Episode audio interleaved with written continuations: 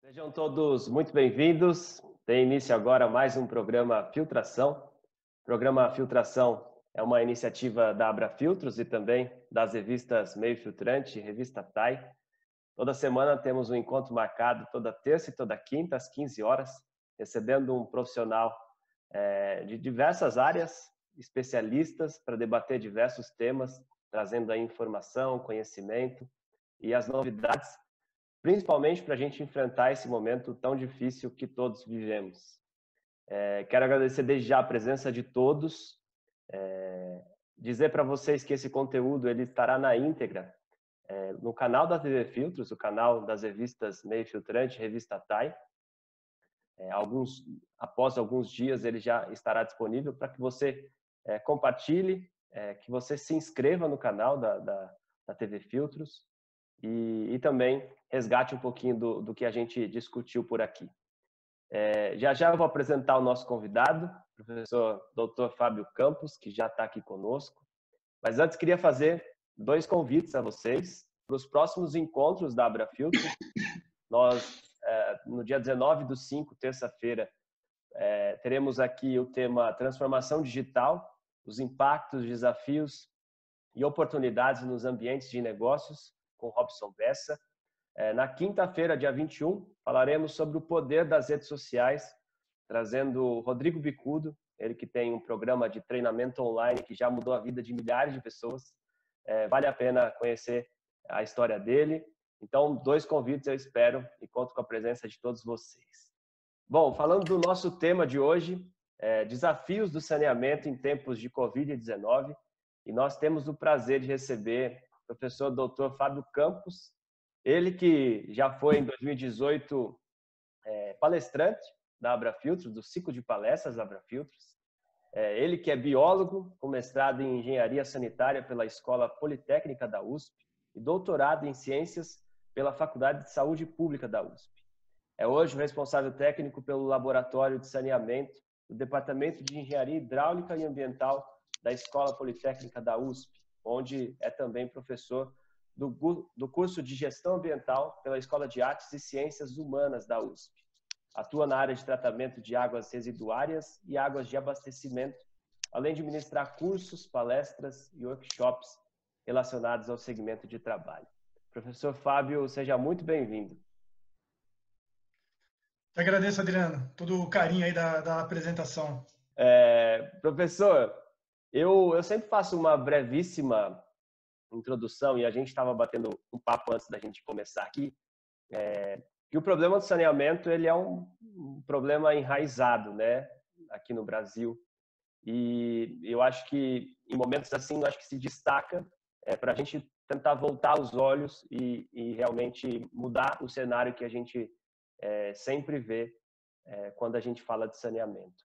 Eu vou deixar você muito à vontade para trazer esse panorama para a gente, é, desafios, os impactos, enfim.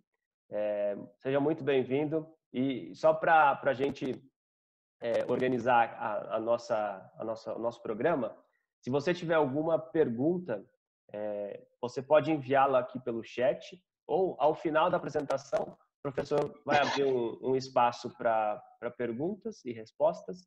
E aí você pode fazer pelo vídeo, pelo áudio.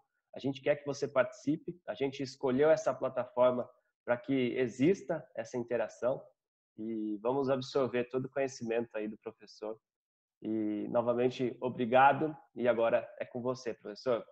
Muito obrigado, agradeço muito ao convite e espero que de alguma maneira possa contribuir para que a gente entenda um pouco mais de profundidade toda a problemática que permeia o saneamento, que assim como toda a questão de infraestrutura é a parte mais problemática de qualquer país.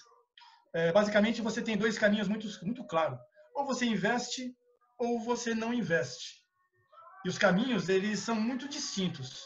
Nós hoje colhemos os frutos de políticas públicas e de uma visão de infraestrutura muito deficitária. É, até me antecipando ao que provavelmente lá para frente a gente vai falar, é, não foi o Covid-19 que sucateou o SUS. Não é o Covid-19 que fez a gente perceber que o nosso saneamento é precário. Os hospitais já são precários, o saneamento já é precário. Essa pandemia provocada pelo novo coronavírus veio apenas para piorar o que já é ruim em termos de serviços públicos. E, e espero muito, mas espero muito mesmo, que isso desperte na, principalmente nos formadores de opinião, porque essas são pessoas fundamentais na nossa sociedade, os formadores de opinião, despertem neles a, a, essa vontade de trazer à baila essa, essa visão da infraestrutura. A necessidade de, do país ele oferecer ao seu cidadão, a nós, o, o mínimo necessário frente à riqueza que nós produzimos. Não é hora de procurarmos é, culpados, apontar erros, é hora da gente enxergar o que temos e hora de procurarmos saber o que queremos. E aí é nesse sentido, de enxergar o que temos e ver o que queremos, que eu programei a, a apresentação de hoje. Então, pretendo apresentar para vocês sem entrar em, em, detalhes técnicos, até porque eu não sei, vocês todos que estão aí me ouvindo, qual o nível de familiaridade com o assunto e a intenção é que seja uma coisa muito acessível. Né? Então, de uma maneira, tentando traduzir tudo que for possível, trazer uma visão, um panorama da nossa situação, do que a gente tem quando a gente abre a porta da nossa casa com banheira, com banheiro, com chuveiro, água encanada, álcool em gel, televisão, geladeira. Quando a gente sai da nossa, do nosso casulo e vamos por esse Brasil de dimensões continentais e extremamente desiguais, porque é, é, precisamos nos sensibilizar para percebermos a necessidade da, da atuação. Então é nesse sentido, a gente vai passear aí pelo, pelos números do saneamento, pelas imagens do saneamento, e aí é claro, como não tem como deixar de ser, no finalzinho a gente vai ver o que, que o saneamento tem para oferecer em termos de Covid-19. Ok? Até aproveito então para, como tínhamos combinado com o Adriano, já falei para vocês que a minha internet aqui é bem complicada. Então, para evitar maiores instabilidades, durante a apresentação eu vou fechar o meu vídeo para que ocorra menos chances de acontecer algum inconveniente. E aí, de tempo em tempo, eu vou fazer contato com o Wilson. E aí, estão me ouvindo? O, o, o, Adriano, ele, ele vai fazer, então, essa, essa ponte para caso acontecer alguma coisa, me avisar para eu voltar, enfim. Aí a gente vai tentando sobreviver a essa falta de infraestrutura também, que pelo menos eu passo aqui. E aqui na minha casa a gente não tem fibra ainda disponível. Então a internet é, de cabo no máximo de 10 GB, é muito ruim para esse tipo de, de atividade. Espero que vocês compreendam, tenham paciência, que a gente vai chegar no final. Devagar a gente vai. Tá ótimo, professor. Vai em frente. Bom, então eu vou me despedir momentaneamente de vocês, vou fechar o meu vídeo e vou compartilhar com vocês a tela, tá ok? Perfeito. Então, daqui a pouco a gente se vê pessoalmente novamente.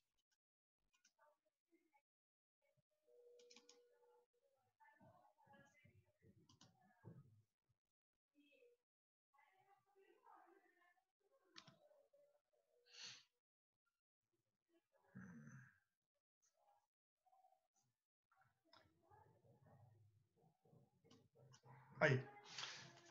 Tudo Eu fazendo tudo ok, achando que vocês estão me vendo. tudo ok. Estamos na página inicial? Isso mesmo, perfeito. Seguimos. Bom, então vamos lá para o nosso passeio pelo Brasil. É, antes de irmos para o assunto propriamente dito, eu sempre gosto de contextualizar para que a gente entenda a, a dimensão e da onde estamos falando. Né? Esse é o nosso planeta. E aí uma perguntinha bem colegial, né? Só, o que, que predomina aqui? É água ou terra? Não sei vocês, mas a, a, maioria das pessoas, quando eu faço essa pergunta, é movida a responder água, pelo fato do nosso planeta ser, ser azul, visto do espaço. Né? Mas, do engano nosso. O nosso planeta ele é sólido. A, a quantidade de água na forma líquida é muito menor. É por isso até que o planeta chama Terra e não chama água. Então nós temos um, um, um volume de água no planeta que existe e pouco variou nos últimos milhões de anos, desde quando o planeta estabilizou a sua temperatura. Até porque a, a água é considerada um recurso natural renovável. Ela está presa a um ciclo hidrológico e ela não surge, ela não desaparece, ela apenas altera os ambientes e a sua quantidade, no final das contas, acaba sendo a mesma. Isso é muito importante para a gente entender, porque gera um, uma certa dúvida quando a gente escuta nos telejornais dizendo que a água vai acabar. Olha, digo a vocês com muita certeza, a água ela nunca vai acabar, a não ser que o planeta acabe. A questão é outra. A questão é que a água, mesmo sendo um recurso renovável, ela é um recurso finito. Vejam só, é, 1,4 bilhão de quilômetros cúbicos de água disponível no planeta, nos oceanos, nos rios e nas geleiras. Está tudo certo aí, Adriano? Tudo certo, professor. Desse 1,4 bilhão de quilômetros cúbicos de água, apenas 132 mil quilômetros cúbicos é o que podemos chamar de água doce, disponível ao consumo imediato humano. Não que a água salgada nos mares e oceanos, ela também não possa ser tratada e utilizada. Entretanto, ela demanda uma tecnologia mais sofisticada e mais cara. Tá? Mas vejam só o que eu quero chamar a atenção de vocês para esse número: 132 mil quilômetros cúbicos. Em 1950, tínhamos 2,5 bilhões de habitantes no planeta.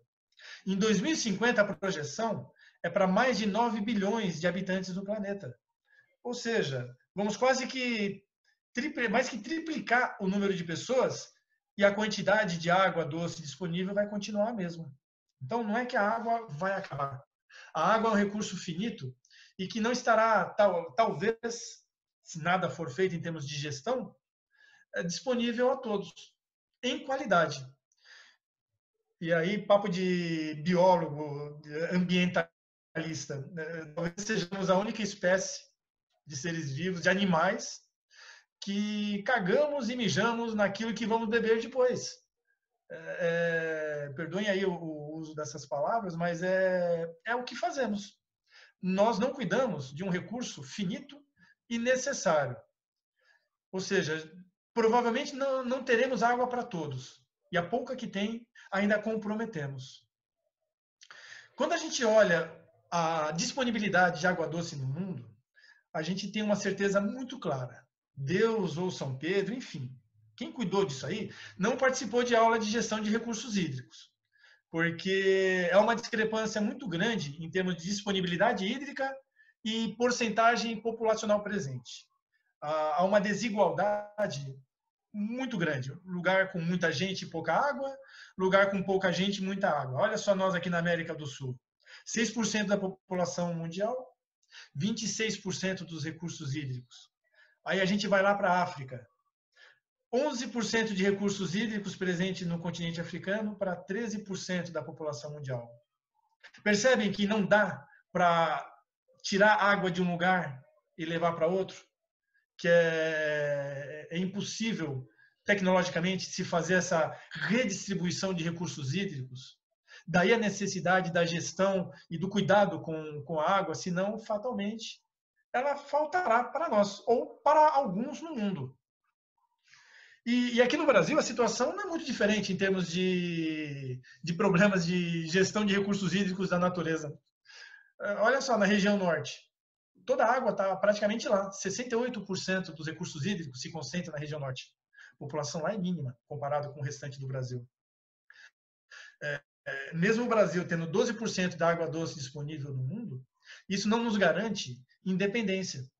Nós aqui em São Paulo sentimos na pele alguns anos atrás a escassez dos nossos recursos hídricos, o, o esgotamento dos nossos mananciais.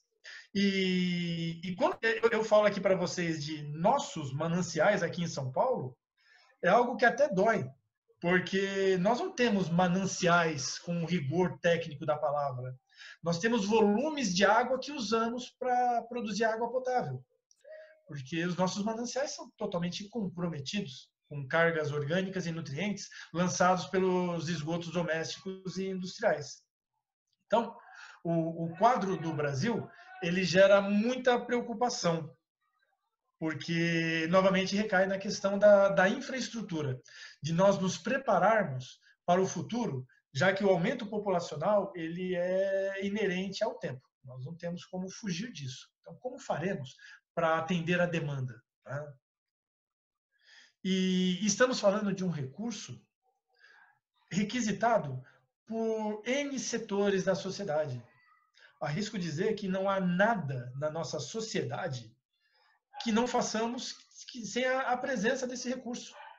Os usos múltiplos da água faz com que existam diversos interesses em jogo, diversas é, é, setores da sociedade requisitando esse esse produto e que felizmente hoje é visto como um produto dotado de valor de, de valor financeiro.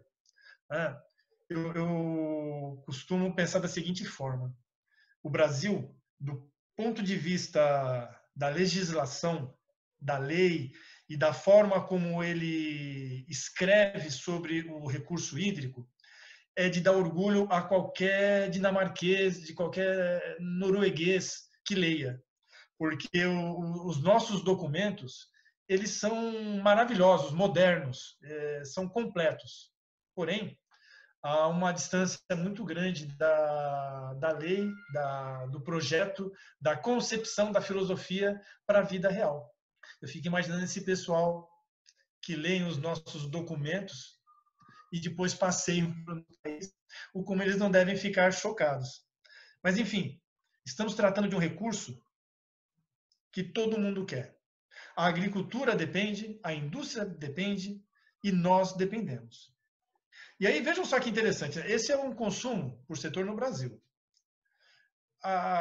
o uso doméstico é uma fatia muito pequena. Tá, tá, tá aí no uso doméstico, Adriano? Sim, perfeito. Percebam que o, o a, a, fatia destinada ao uso doméstico é pouco mais da metade do que se perde nos sistemas de transporte hídrico para as residências. 7%. E mesmo assim, as campanhas publicitárias, a pressão das autoridades em termos de racionamento sempre recai sobre nós. É, é, isso acontece porque esse assunto ele não é tratado com a transparência e a abrangência necessária. Hoje nós temos, felizmente, aqui no Brasil, o, a questão da água de reuso tornando-se uma realidade. Já a, começamos tardiamente, mas hoje já está consolidado o uso da água de reuso.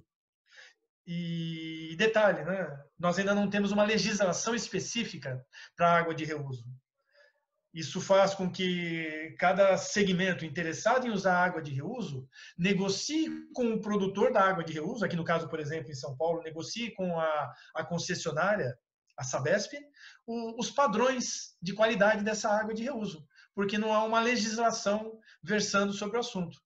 Há normativas, há indicativos, há legislação internacional que baliza, porém nós ainda não temos uma legislação consolidada. E a água de reuso, ela, sem dúvida, ela seria a fundamental para reverter esses números gigantescos na indústria e na agricultura. Não dá para a gente usar água destinada ao consumo humano para esses tipos de atividade. Né? Nós não temos muito, nós vimos agora pouco. É, é pouca quantidade e tem que ser priorizado o consumo humano. As indústrias e a agricultura, eles têm potencial, eles têm capital para adequarem outros tipos de água às suas necessidades. Mas aí a gente novamente recai na questão da infraestrutura e, e patinamos demais nisso ainda. Porém, é importante começarmos a, a, a ter isso em mente, a necessidade da, da cobrança, da, da, da percepção de que há outros caminhos a trilhar. Bom, esse é o nosso cenário da água. Né? Um recurso fundamental, é, imprescindível, que nunca vai acabar, porém finito, que todo mundo quer. E aí a gente parte agora para como tratamos os nossos recursos hídricos. Qual que é a situação do saneamento no Brasil? Adriano, por favor, se eu estiver indo muito rápido, você me avisa, tá? Tá bom. Não, é muito difícil, é, é, é, muito difícil essa interação sem poder estar olhando nos olhos de todo mundo para saber se está acompanhando ou não. É uma, ainda é uma experiência que eu ainda não, não domino muito bem. Não, tá ótimo, professor. Tá, tá didático, tá, tá perfeito. Continua aí. Perfeito. Bom, vamos lá. É, quando a gente, todos os números que eu mostrar aqui para vocês, podem ter certeza que são números defasados e subestimados. Nós temos uma população que talvez ouso dizer que desconhecemos o tamanho, invisível às estatísticas. São os moradores em situação de rua, os moradores de aglomerados subnormais, os loteamentos clandestinos, as favelas, enfim, a, a toda uma população a, que não é a, contemplada nos censos que o Brasil faz. Ou que se é contemplada, ela não é totalmente contemplada. Né? Então, fica muito difícil a gente olhar para esses números e vê-los com realidade. Mas é o número que temos e por si só já são números que às vezes assustam. Só para ilustrar a, a, questão, como ela é complicada, se a gente olhar para a região do ABC, para São Bernardo do Campo, São Bernardo do Campo, mais de, se não me engano, dois terços de São Bernardo do Campo está em área de manancial. Uma área que não poderia ter ninguém morando lá. E percebem? É, a legislação ela proíbe. Então, não há infraestrutura. O Estado não leva lá a água encanada, aliás, a água até leva, mas esgoto, há todo um embrólio político e legal com, essas, com essa população. E boa parte delas acabam não sendo contempladas no, nos censos. Acabam ficando meio que de fora dessa de quando é feita uma avaliação do, panorama geral. É, e aí então, vamos lá. Aqui no Brasil, nossa média de oferta de água potável, poderíamos até dizer que é razoável, 83,6%. Se a gente, daqui a pouco mais, daqui a pouco a gente vai ver números é, de países de primeiro mundo, vamos chamar assim, e aí a gente vai ver que isso é muito pouco. Mas é, quando a gente dilui esses 83,6% no Brasil, a, a desigualdade social, a desigualdade política, ela fica bem evidente. Quando a gente percebe que a região sul e sudeste, elas se destacam, sobretudo da região norte e nordeste. Né? Há uma, uma falta, vejam, 57% da região norte. É muito pouco, é muito pouco. Né? E quando a gente vê os números, consegue entender o porquê isso acontece. O investimento, de um ano para outro, quase não mudou é, não vou arriscar números, mas acredito que a população do Brasil em um ano aumentou muito mais do que essa pouca diferença de bilhões que foi investida entre 2017 e 2018. Olha aqui. Em 2010, a, o atendimento de água pegava 81,1%. Em 2018, 83,6% da população total em oito anos, nós caminhamos muito pouco.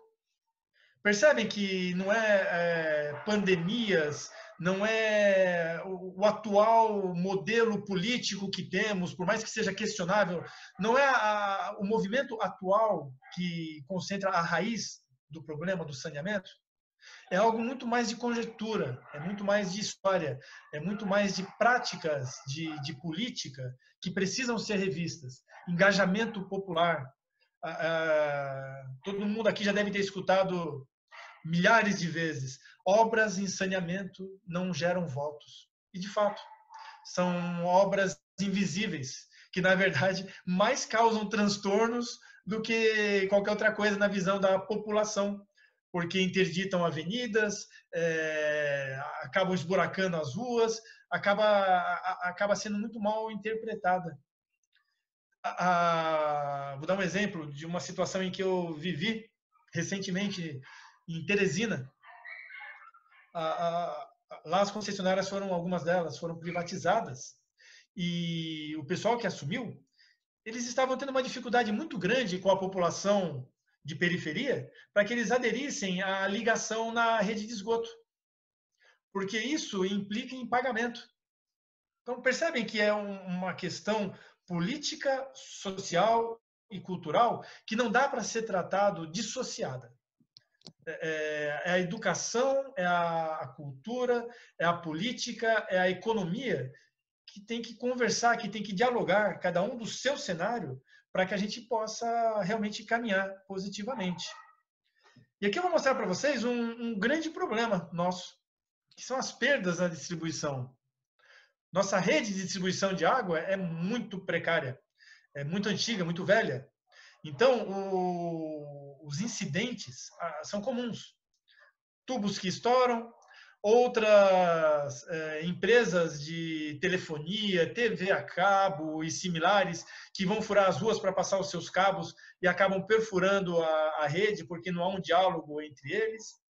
Isso faz com que uh, o índice de perda aqui no, no Brasil seja muito alto. Né?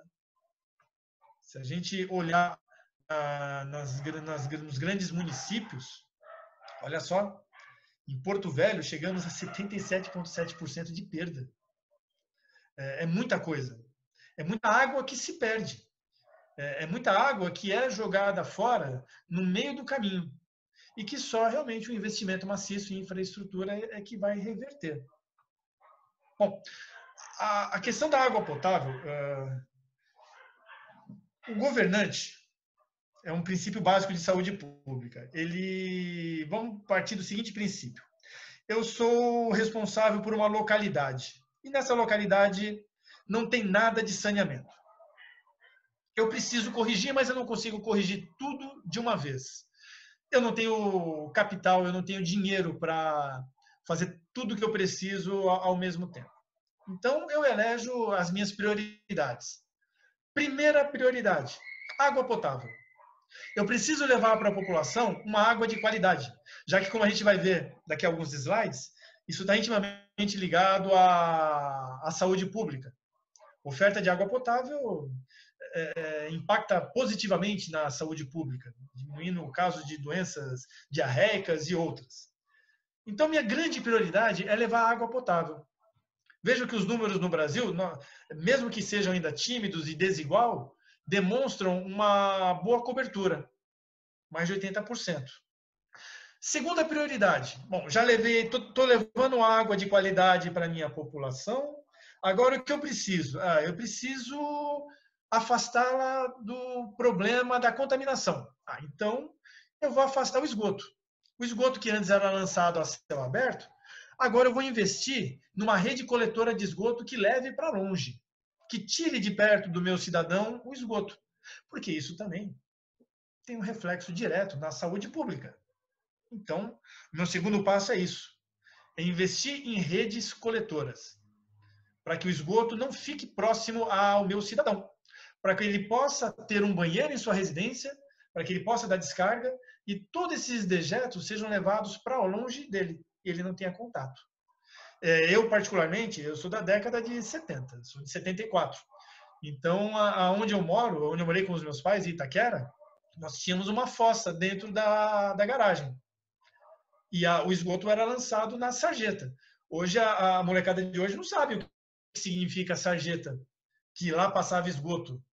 É, aqui de São Paulo, pelo menos, né? porque por aí afora no Brasil, no Brasil ainda é comum. Mas, enfim, aqui em São Paulo, isso já não é, já não é uma realidade tão comum. Né? Mas eu vi o esgoto saindo da minha casa, saindo da fossa e, e indo para a sarjeta. Isso não acontece mais. Agora tem uma rede de esgoto que leva isso embora. Então, essa é a segunda prioridade do governante: é tirar o esgoto de perto das pessoas. E, por fim, lá na frente, quando essas coisas já estão vencidas, sobrou dinheiro, agora eu vou me preocupar com o meio ambiente vou preocupar em tratar esse esgoto. Um erro, porque essa ausência do tratamento ela vai alimentar todos os problemas que eu estou tentando evitar. Porém, é uma questão de, de escolha. Né? E é assim que os nossos governantes eles agiram. Aqui em São Paulo, vou usar como exemplo o nosso estado, nas décadas de até a década de 90, pouco foi feito. Nós tínhamos aí a estação de tratamento de esgoto de Suzano e a estação de tratamento de esgoto de Barueri começando a operar. Graças ao projeto Tietê, que poderia ter eh, gerado resultados muito melhores, mas vamos trabalhar com o que temos. Graças ao projeto Tietê, as estações de tratamento de esgoto do Parque Novo Mundo, de São Miguel, do ABC, foram concebidas. Quer dizer, São Paulo deu um, um grande passo em termos dessa terceira etapa do tratamento do esgoto só a partir da década de 90. E só agora que estamos começando a chegar em patamares mais interessantes aqui em São Paulo. Mas espera lá, né? Estamos falando de água. Então vai ficar meio confusa a coisa. Vamos falar do esgoto então. Isso tudo era para enfatizar para vocês que a água potável é prioridade. Se eu tiver dinheiro para investir em saneamento, primeiramente eu vou procurar levar água potável para a minha população. Isso é, é indiscutível. A coleta do esgoto vem em segundo lugar e o tratamento dele vem em terceiro. E olha só os números aqui do Brasil. São assustadores. Estamos falando de um país que até pouco tempo atrás ele era veiculado na mídia mundial como a sétima economia. Não é qualquer coisa. É, nós geramos uma riqueza que contrasta com, esse, com essa média de 53% de população atendida. O investimento no setor é pífio. É muito pífio. Cerca de 48% da população não recebe tratamento para o esgoto gerado. Apliquem esse número. A porcentagem é um negócio meio ingrata. Apliquem isso à, à população do Brasil. 55% não possui esgotamento adequado. Há pessoas aqui no Brasil que ainda praticam a, a defecação em céu aberto, que ainda não possuem eh, sequer uma fossa séptica como mecanismo individual seguro. Então, olhando aqui para os números, é inegável que a região sudeste ela se destaca e muito em função de São Paulo, que leva esse número para cima. Região norte, região nordeste, é, enfim, o restante do Brasil ainda guarda números em termos de esgotamento sanitário típicos de países completamente subdesenvolvidos. É, tentando só esmiuçar mais esse, essa visão, se os números estiverem ruins de ver nesse infográfico, basta saber que vermelho é ruim. Quanto maior a fatia no círculo de vermelho, pior é a situação do, da região. O amarelo também não é bom não, tá? Então vejam que a, a na região nordeste, na região norte, desculpa, 4,2 milhões, 33% apenas da população tem atendimento adequado. 67% tem atendimento precário ou não tem atendimento. Aqui na região sudeste, 59% tem atendimento adequado e 41% tem atendimento precário. Na região sudeste, a região que concentra o maior PIB do nosso país, ainda temos esse tipo de situação. Então, não é uma questão de ter ou não ter recursos é uma questão de infraestrutura e de filosofia de governo, de engajamento popular. É por isso que, novamente, vou me repetir a, a apresentação inteira, é uma mudança de paradigma que deve acontecer na, não só nas camadas superiores da população, não só nos nossos governantes. É um movimento uno que deve abraçar todas as esferas da população. É necessário que a gente entenda a, questão da cidadania como o princípio básico da dignidade. E a falta de saneamento ela priva o cidadão da dignidade. 9,1 toneladas de esgoto, e novamente são números com certeza subestimados, são gerados por dia. 3,9 toneladas vão para tratamento coletivo. 1,1 vão para fossas sépticas ou outros mecanismos seguros de tratamento individual, porque vejam, é, só para esclarecer, para quem não é muito afeito à, à, área, o tratamento de esgoto ele pode ser feito basicamente de duas formas: tratamento coletivo ou tratamento individualizado. Brasil ele opta pelo modelo centralizado, ou seja, ele constrói grandes estações de tratamento, ele constrói grandes redes de esgotamento e leva esgoto de uma parcela considerável da população para essas grandes indústrias de tratamento de esgoto. O tratamento individualizado ou descentralizado, ele acaba complementando o, a ausência do tratamento centralizado. São soluções onde o esgoto é tratado muito próximo de onde ele é gerado. A própria residência, o próprio condomínio constroem fossas sépticas, wetlands construídas, é, jardins, filtrantes, jardins filtrantes é mais para água de chuva, é, fossas de bananeira, enfim. Há uma série de tecnologias chamadas hoje por ecossaneamento que oferecem um, uma oportunidade da população tratar o seu esgoto diretamente. É, é necessário que haja um tratamento descentralizado, porque no nosso país há regiões onde a densidade populacional não contempla a implantação de um tratamento coletivo. Não haveria pessoa suficiente para pagar ou para justificar o, o, investimento financeiro. Então essas essas tecnologias individualizadas elas suprem essas lacunas. É, regiões como comentei com vocês aí do, do ABC, onde também carece de, de cobertura no tratamento coletivo, também usam essa, esses, essas soluções individualizadas, ah, aglomerados subnormais, enfim. Hoje, a, a, o tratamento descentralizado ele é uma realidade que complementa o tratamento centralizado. E 1,1 tonelada são, de esgotos são encaminhados para essas soluções. Agora, 1,1 toneladas são coletadas, mas não tratadas. Quer dizer, é aquela ideia: eu afasto o esgoto da, do cidadão e jogo ele no rio. É claro que lá para frente isso vai fechar novamente o ciclo e vai voltar para o meu cidadão. Mas, enfim, é, é o que temos para hoje. E agora que eu não estou conseguindo ler, porque o número está bem embaixo da abazinha 2,4. Ah, 2,4. 2,4 são despejadas a céu aberto. 2,4 toneladas de esgoto são jogadas diretamente, sem nenhum tratamento in natura, nos nossos corpos d'água. É uma situação bem problemática. É, vamos tentar entender isso em, em termos de um linguajar mais do saneamento. Em termos de carga, o que é a carga? A carga é a concentração vezes um volume. Então, uh, eu tenho aqui que a carga geral é, gerada, a carga total gerada, é de 9 toneladas de DBO por dia. E aí eu estou conversando com pessoas que talvez se perguntem ah, o que, que é DBO por dia. Né? Então, pera lá. Vamos tentar só entender, fazer com que todo mundo consiga entender bem. Né? Então, desculpa se eu estiver sendo redundante para alguns. DBO 520 é a sigla para demanda bioquímica de oxigênio. É um termo muito comum em saneamento, é um parâmetro. Trata-se de uma medida indireta da quantidade de matéria orgânica presente no esgoto. Veja, quando eu falo para vocês de DBO, eu estou me referindo à matéria orgânica.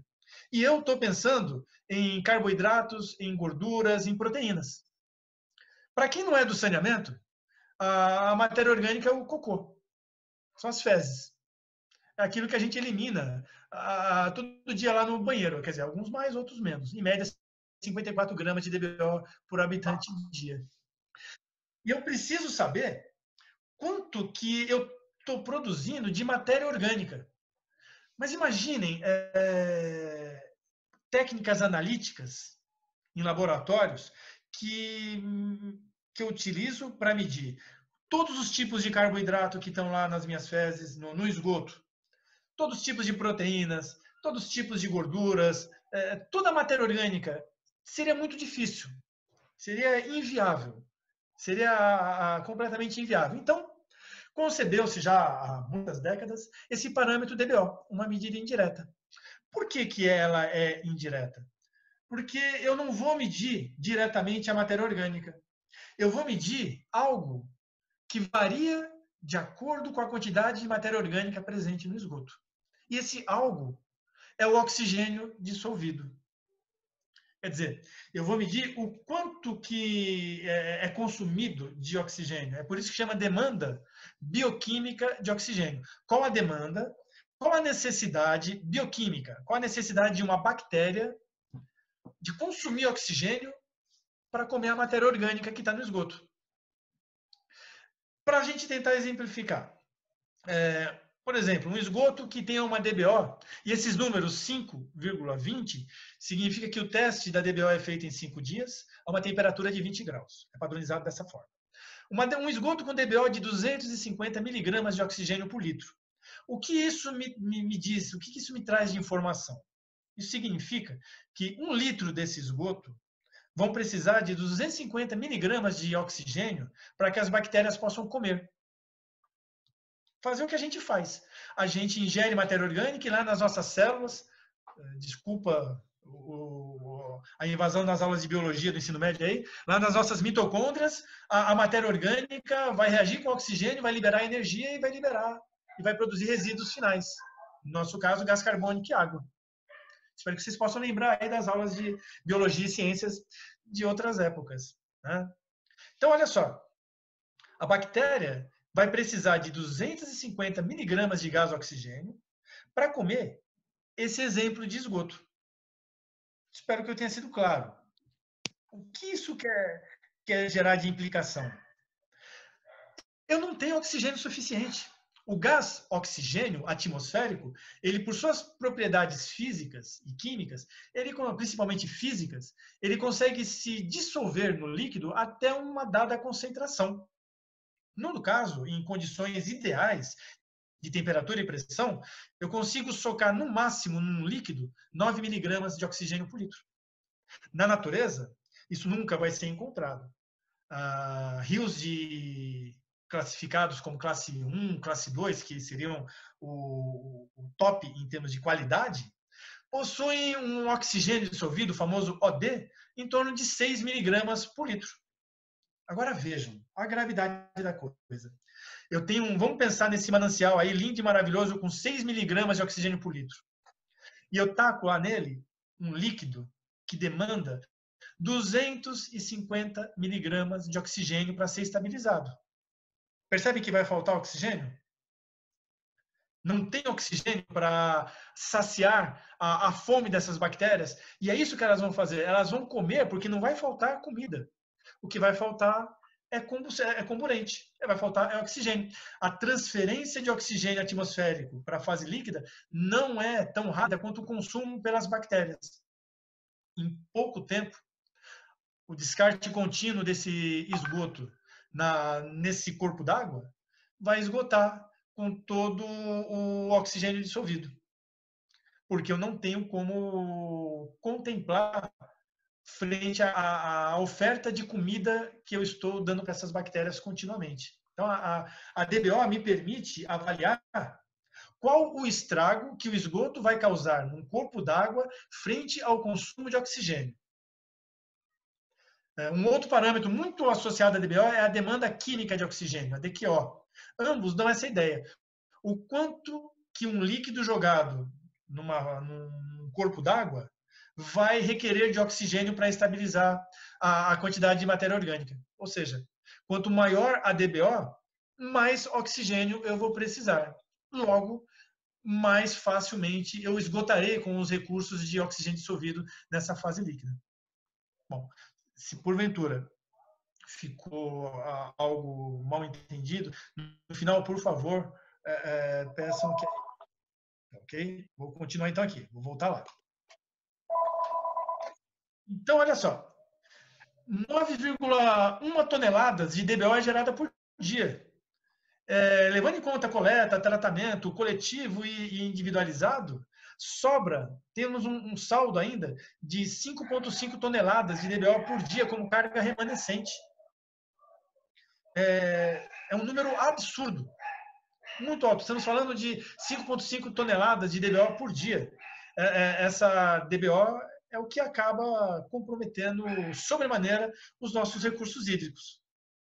Bom, Só para a gente ter, então, um, um, um resumão do panorama, do total de municípios geralmente mapeados nas pesquisas e da população urbana também mapeada nas pesquisas, nós ainda temos um, quase metade do esgoto não coletado ou coletado e não tratado. Ah, os investimentos estimados em reais ainda são muito tímidos frente à necessidade. E a carga remanescente de DBO é absurdamente alta para um país como o nosso.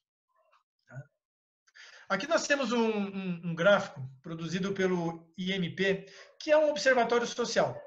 Ele fez uma projeção é, com base de dados de 2007 e 2015. Em 2007, é, 19,1% da população não tinha atendimento à água potável. Em 2015, 16,7% da população não tinha atendimento à água potável. Ou seja, de 2007 a 2015, houve uma redução anual média de 0,3%. Eles fizeram apenas uma estimativa, chegaram à conclusão que a tal da universalização do saneamento no que diz respeito à oferta de água potável só vai acontecer em 2070, se continuarmos com esse ritmo de 0,3% ao ano.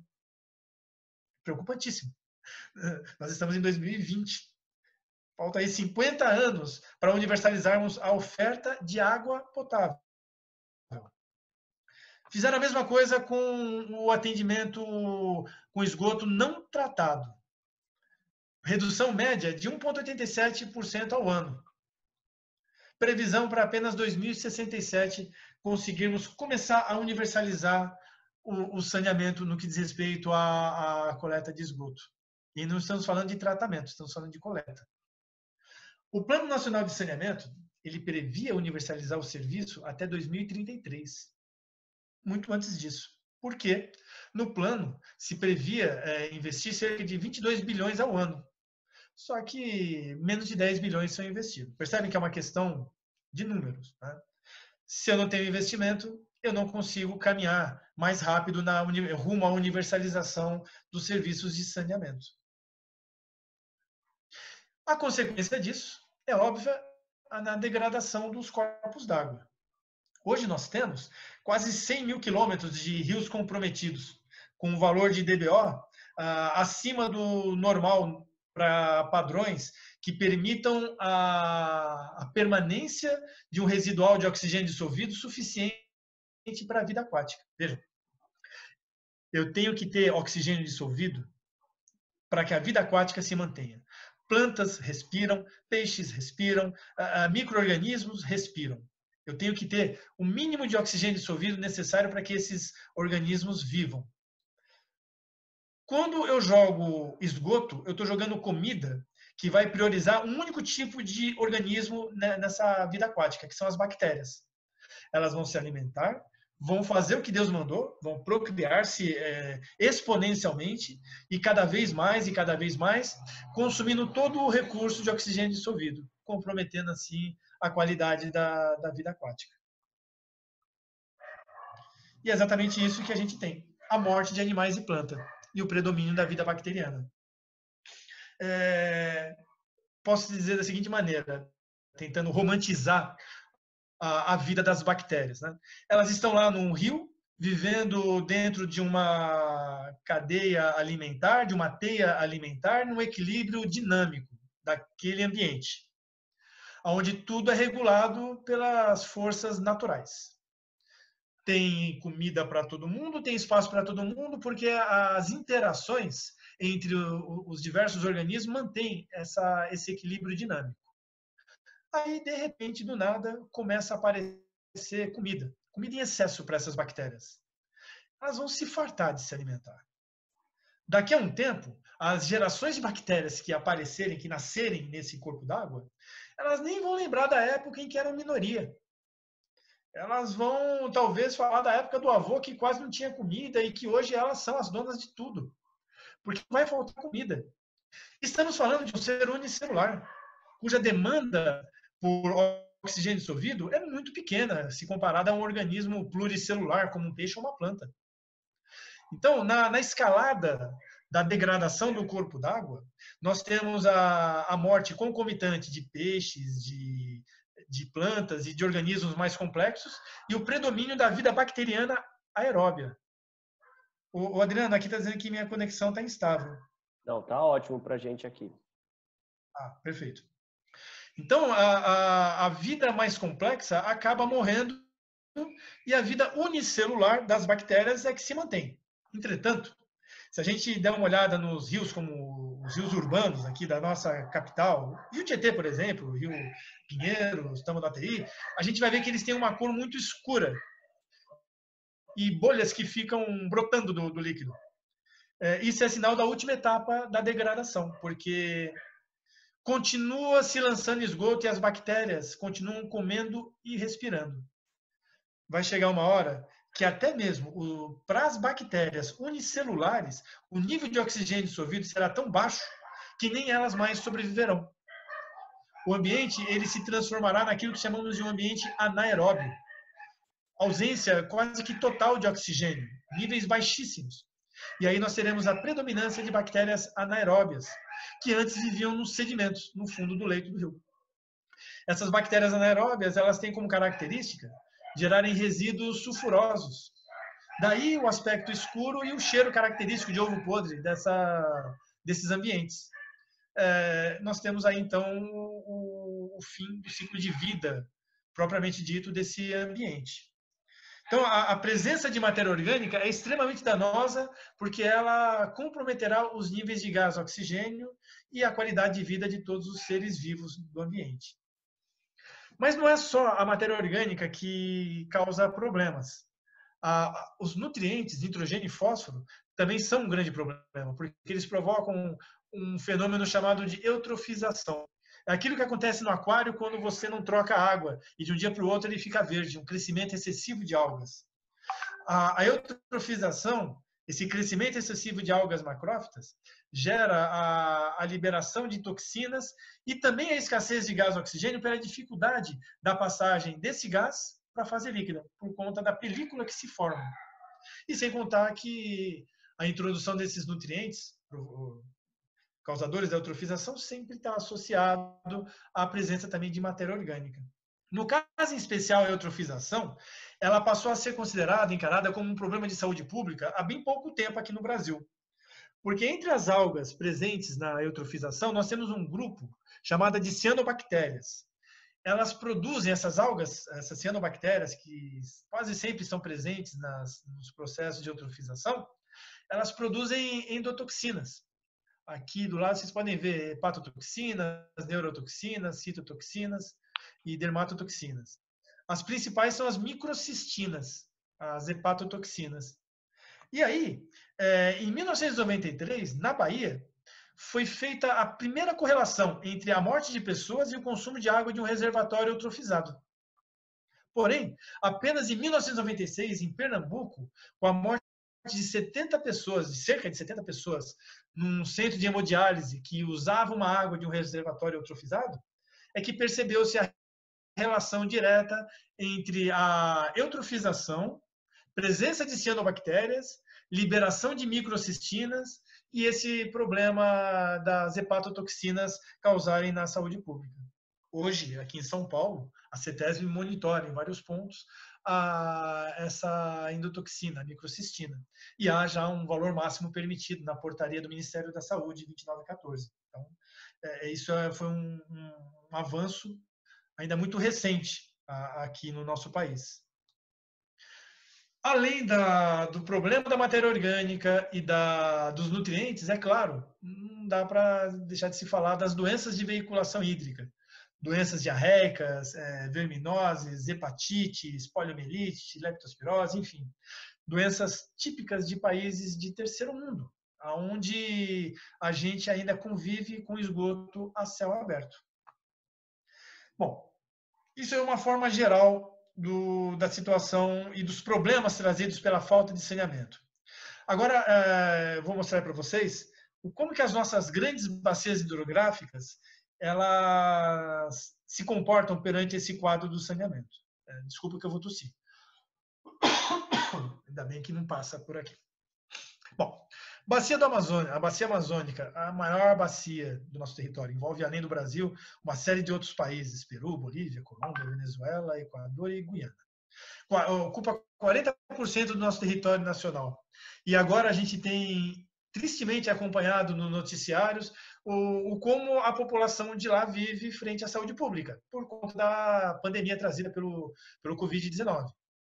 É, mas muito antes da, da, do Covid, da pandemia ser, ser instalada, muito antes do novo coronavírus chegar, o, a região já sofria com problemas de infraestrutura, tanto de saneamento como de saúde. Tá? Só, 25% de coleta de esgoto, não há aterro sanitário, a carga remanescente é de 4% do total do país, levando em conta a densidade demográfica baixa, é muita coisa. Quer dizer, nós temos lá é, é, um, um sério problema de infraestrutura do saneamento. Veja, abastecimento de água, o único, a única região que destoa é Roraima. Isso em termos de abastecimento de água, porque sistema de, de esgoto é ínfima a, a oferta. Esgoto tratado, há regiões que nada é tratado. Então, nós temos populações ribeirinhas que vivem na, na, na, naquelas residências, que agora me foge o nome, em cima, em cima da, da, das águas, que defecam nessas águas e que não possuem a oferta de água potável. Como que elas farão o mínimo que é pedido em tempos de pandemia, que é a higienização de, de suas mãos?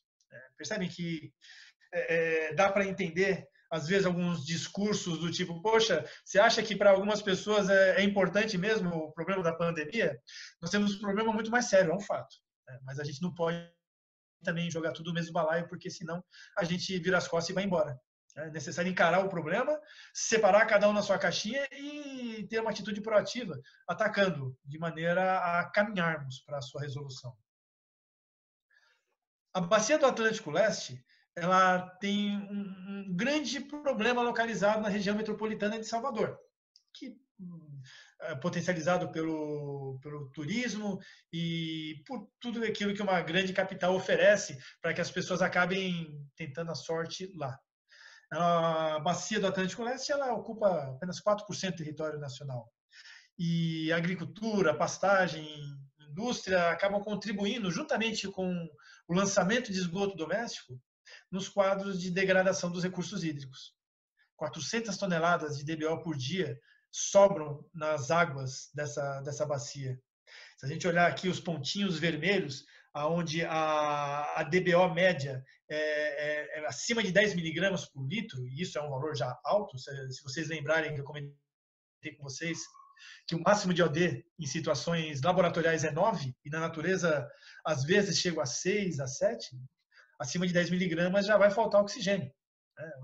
A quantidade de pontinhos vermelhos próximo a Salvador é imensa. Né? Então, demonstra também uma falta de investimento nessa infra, na infraestrutura desse quesito. A bacia do Tocantins-Araguaia, é 11% do território nacional. E lá também temos uma alta carga remanescente, 4,7% do total. É, a coleta do esgoto é baixíssima, apenas 62% dos 24% coletados são tratados. E as áreas críticas também estão nas grandes capitais, Belém e Tocantins. Deu uma travada aqui. Tá tudo aqui tá tudo ok, professor. Ah, não, foi. É, desculpa, é o meu aqui que travou. Uh, se a gente olhar o índice de qualidade de água, e, e eu estou trazendo para vocês um dado antigo, de 2012, mas é, é, vejam só, o que, eu, o que eu já percebi é que assim, os, os números em saneamento no Brasil mudam muito pouco. É, de forma que num, de um ano para o outro, em 10 anos, a gente não vai ter uma diferença muito grande do cenário. E, e, é muito difícil localizar é, esses índices atualizados. As planilhas do IBGE, enfim, dos atlas do saneamento, são bem complicadas para quem não é familiarizado, que é o meu caso, com, com a pesquisa nessas plataformas. Dá para ver aqui, é, na região metropolitana de Belo Horizonte, 15% do esgoto é lançado diretamente nos rios. E aqui também a gente tem um grande problema com eutrofização. Ah, aqui nesse infográfico, nós temos as concentrações de fósforo encontradas nos corpos d'água monitorado. Classe 2, é aquela água boa, dá um limite de fósforo de 0,003 miligramas por litro. E aí vocês podem ver os pontinhos vermelhos, estão acima de 0,1. já a, do laranja em diante já indica não conformidade. A presença de fósforo potencializa os processos de eutrofização, que a gente acabou de, de comentar. Na bacia do Atlântico Nordeste Ocidental, São Luís é o grande problema. Ah, e lá onde há, na região metropolitana de São Luís. 28% apenas é coletado na região, na bacia, e 28% é tratado. 28% é coletado, desses 28%, apenas 28% é tratado. E aí a gente pode ver também a, a concentração de manchas vermelhas no, no, infográfico da bacia do Atlântico Nordeste Ocidental, é muito grande, sobretudo na região de São, de São Luís. Na bacia do Atlântico Nordeste Oriental, Piauí, Ceará, Paraíba, Rio Grande do Norte, Alagoas e Pernambuco, a população litorânea contribui com a maior carga de poluição hídrica, muito ligado também ao turismo. Isso é algo também altamente questionável. O nosso país, ele, as suas políticas públicas, a sua infraestrutura, é, ela não caminha em direção a explorar a potencialidade turística que nós temos. Nós oferecemos para o turista é, praias ainda com esgoto a céu aberto. Nós ainda não temos uma infraestrutura nem nesses lugares aonde poderia ser um cartão postal para atrair o, o, o, turista estrangeiro e até mesmo o daqui de dentro e, e movimentar o mercado. Né? Nessa bacia, nós também temos as indústrias sucocoleiras lançando agrotóxicos e fertilizantes. E, o, e por conta disso, se vocês olharem aí no mapinha do lado, o, a quantidade de rios vermelhos, indicando uma situação muito crítica, crítica ou preocupante, é muito grande. 97,5% do, dos rios estão nessa situação. E as regiões metropolitanas de Fortaleza, Recife e Maceió acabam concentrando a maior parte dos problemas. Ah, também temos nessa bacia problemas de eutrofização. Se a gente olhar também, a quantidade de bolinhas vermelhas espalhada pela bacia é muito grande. E vejam só, fazendo aqui um parênteses muito rápido, nós estamos falando de eutrofização causada pela concentração de fósforo. Fósforo é encontrado em esgoto. E fora o esgoto, eu encontro fósforo em minérios. Ou seja, o fósforo é um recurso natural não renovável. É uma fonte não renovável. Eu vou tirando da natureza até acabar. E o esgoto é uma fonte de fósforo.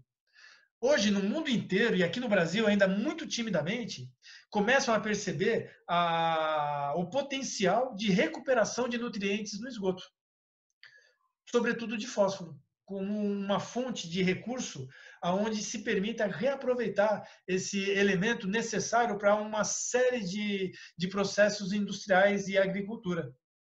Então, é, as tecnologias que estão sendo desenvolvidas hoje em saneamento, elas priorizam o, não só o tratamento, mas a, a recuperação do nutriente.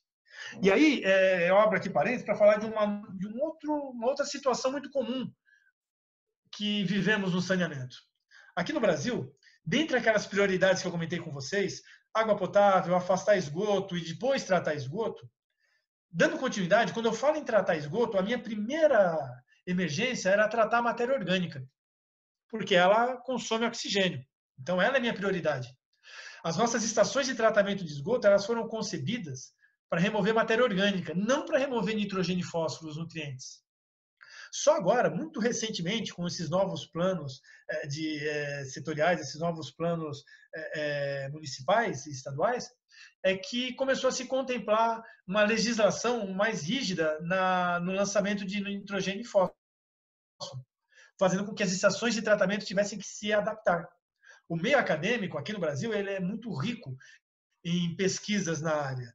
Nós temos aí institutos, parcerias, é, é, faculdades, pesquisadores de renome internacional nessa parte de recuperação de, recu de, de recursos do esgoto. Ah, há o, o, nascimento de um novo paradigma das estações de tratamento de esgoto sustentáveis, onde o esgoto não é mais um, um resíduo, ele entra numa ideia de economia circular, passa a ser uma, um produto. Eu não estou falando mais de restos, eu estou falando de algo que eu posso aproveitar a água, reusando a água, eu posso tirar nitrogênio, eu posso tirar fósforo, eu posso tirar energia com biogás. Né? Então, é, é todo um, um, segmento que toma corpo, principalmente ainda na, nos meios acadêmicos, e que deve é, ser absorvido nas políticas públicas. Né? Então, é, hoje, só hoje, que as estações começam a se adequar para remover nitrogênio e fósforo. E, e o grande entrave é que os processos de remoção de nitrogênio e fósforo são muito complicados. Remover matéria orgânica é mais tranquilo. Os processos tradicionais de lodo ativado dão conta do recado. Fossa séptica dá conta do recado. Mas nitrogênio e fósforo requer uma tecnologia um, um, um pouco mais sofisticada e, e mais delicada. E isso faz com que as nossas estações ainda não consigam atender. Né? Quer dizer, mesmo coletando e tratando, ainda há muita não conformidade por esse, essa necessidade de ajuste por tantas décadas paradas no tempo. Enfim, chegamos na grande bacia do Paraná. Não grande tamanho, já que ela ocupa apenas 10% do território nacional, mas grande porque ocupa um terço da população do Brasil. Aqui estão 54 milhões de habitantes. Mais da metade do PIB, do PIB brasileiro. Ixi. Ô, Júnior. Opa, você voltou? Voltei. Tá, tá, tá tudo aí? Tudo ok? Tudo ok, pode seguir. Mais da metade do PIB brasileiro é gerado aqui. Então, o que é de se pensar? Eu estou falando de uma região é, rica. E nem estou me dando o direito de falar de recursos, estou falando de financeiramente. É uma região financeiramente rica e importante com influência política. E isso não faz com que a nossa situação seja diferente. 98% água potável, 70% de cobertura de esgoto. Porém, os nossos mananciais são altamente comprometidos pela contaminação do esgoto doméstico. Aqui tem uma fotinha é, muito característica, né? Todas as apresentações falando de saneamento de São Paulo tem que ter ela, né? Que é de Pirapora de Bom Jesus. As espumas de Pirapora de Bom Jesus. O que, que acontece? É, existe um processo chamado de autodepuração natural. O esgoto ele é gerado na, nas regiões metropolitanas, altamente com uma densidade populacional alta. É lançado em, em rios que cortam a cidade e vão indo. Só que à medida que esse rio progride para o interior, a, a, densidade demográfica diminui, o aporte de carga orgânica igualmente diminui. E a própria, o próprio ambiente aquático começa a dar conta dessa matéria orgânica em excesso. Só que o que acontece em Pirapora é muito interessante ah, os detergentes, os surfactantes lançados a, na região metropolitana não são degradados. E eles acabam seguindo o curso do rio Tietê sem grandes manifestações, porque o fluxo do rio é tranquilo. Só que quando a gente está chegando em Pirapora, existem alguns ressaltos hídricos, ah, como se fossem pequenas cascatinhas, desníveis na, nesse curso do rio Tietê. Ele vira uma máquina de lavar roupa a água sofre turbilhonamento e o resultado são essas espumas. Até parece algo bacana, o pessoal tira foto para cartão postal. Só que essas espumas são mal cheirosas e elas acabam arrastando para a população local é, é, toda a impureza que fica na superfície da água, causando problemas respiratórios. Quer dizer, essa região de Pirapora de Bom Jesus, ela sofre com o reflexo da poluição lançada lá atrás na região metropolitana. E se a gente olhar aqui do lado, e no Paraná também não é muito diferente. As situações, as, as situações do, dos rios urbanos são bem complicados. Olha só, São Paulo e Curitiba, eles acabam concentrando os principais casos de rios com DBOs acima do, do ideal e de fósforo acima do ideal. E Agora, se a gente vê aqui o índice de qualidade da água, São Paulo também acaba concentrando a maior quantidade de rios onde esse IQA é, é muito ruim. Porém, é, deixa eu só tirar vocês aqui. Se a gente vê de uma forma geral, 20% da extensão dos rios são classificados como razoável, ruim ou péssimo. E eles estão espalhados por toda a bacia, já que a bacia é bem populosa, né? há uma densidade demográfica alta. Se a gente vê aqui nesse infográfico, é, basicamente aquilo que eu acabei de comentar com vocês, o processo de autodepuração. Né? A gente vai, só que aqui não é a autodepuração, aqui é a depuração antrópica mesmo, é a participação do ser humano tratando o esgoto. É, de São Paulo para frente, a gente tem a participação de cada grande município no que diz respeito ao esgoto coletado e tratado. É muito pouco. Percebem que Itacoaxetuba é, coleta e trata só 7%. Osasco, só 36%, Barueri, só 25%, Santana do Parnaíba, 30%, Pirapora do Bom Jesus, 50%, Cabreúva, 100%. É, é, e eu vou colocar aqui algo que vai deixar um pouco pior, Guarulhos. Guarulhos, recentemente passou a concessionária de saneamento, a Sabesp a, a, assumiu. 89% é coletado e menos de 8% é tratado. Isso há muito pouco tempo. Não tem aqui Mogi das Cruzes, Suzano e outros municípios que acabam contribuindo também. O, o que eu quero chamar a atenção para esse trecho morto do Rio Tietê é que muitas vezes olhar apenas para o trecho do Rio Tietê, Rio Pinheiros, da região metropolitana de São Paulo, e imaginar que ele daqui a um, dois, cinco, dez anos ele estará despoluído, é uma utopia e uma falta de conhecimento, porque esse rio ele não é restrito apenas à região metropolitana, nós recebemos de outros municípios. Ou seja, enquanto esses outros municípios também não coletarem e tratarem os seus esgotos e continuarem lançando no Rio Tietê, o Rio Tietê na região metropolitana de São Paulo continua sendo poluído. É como você limpar a cozinha e quando você vai para a sala, a galera chegou na cozinha e já sujou, sujou tudo sua cozinha. Aí você tira todo mundo da cozinha, você vai para a cozinha, para limpar a cozinha, esse pessoal vai para a sala e suja a sala. Quer dizer, você nunca consegue limpar. Não tem segredo para acabar com poluição em corpos d'água. É muito simples. Qualquer um é capaz de entender. Tem que parar de jogar esgoto in natura. Não há mágica. Não há nada demais. É, esse é o princípio básico. Quero acabar com a poluição dos meus recursos hídricos? eu não tenho que lançar esgoto in natura. Eu tenho que coletar tudo, eu tenho que tratar tudo. E agora, nessa nova concepção, não é tratar, eu tenho que recuperar todos os recursos. Bom, é, estamos quase acabando, tá, gente? Aguenta aí, firme. Esse é o nosso Brasil, um país de irregularidades, onde é inegável que muito já se fez. Levando em conta o tempo parado, até que nós progredimos muito. Porém, o tempo parado é, é, é preocupante, porque nos coloca numa condição muito defasada e atrás de, vocês vão ver aí daqui a pouquinho, e atrás de vizinhos nossos. É, mas a situação do saneamento é calamitosa em, em, no cenário mundial, não só aqui. Na América Latina e no Caribe, 16 milhões de pessoas defecam ao ar livre. É, tem ideia do que é isso? Nós discutimos se o homem vai para Marte. Nós estamos falando em 5G. Nós, nós, discutimos tecnologias assim de ponta. E ainda 16 milhões de pessoas fazem o que essas pessoas faziam há mais de um século atrás, defecar ao ar livre. A 74% na América Latina e só 31% no Caribe têm acesso a serviços de saneamento.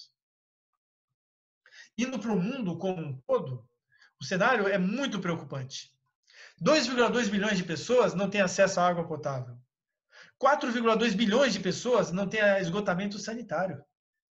Estamos falando de bilhões de pessoas e cada uma dessas pessoas elas têm nome. Né? Então, às vezes é necessário a gente entender que os números eles representam muito mais do que apenas números.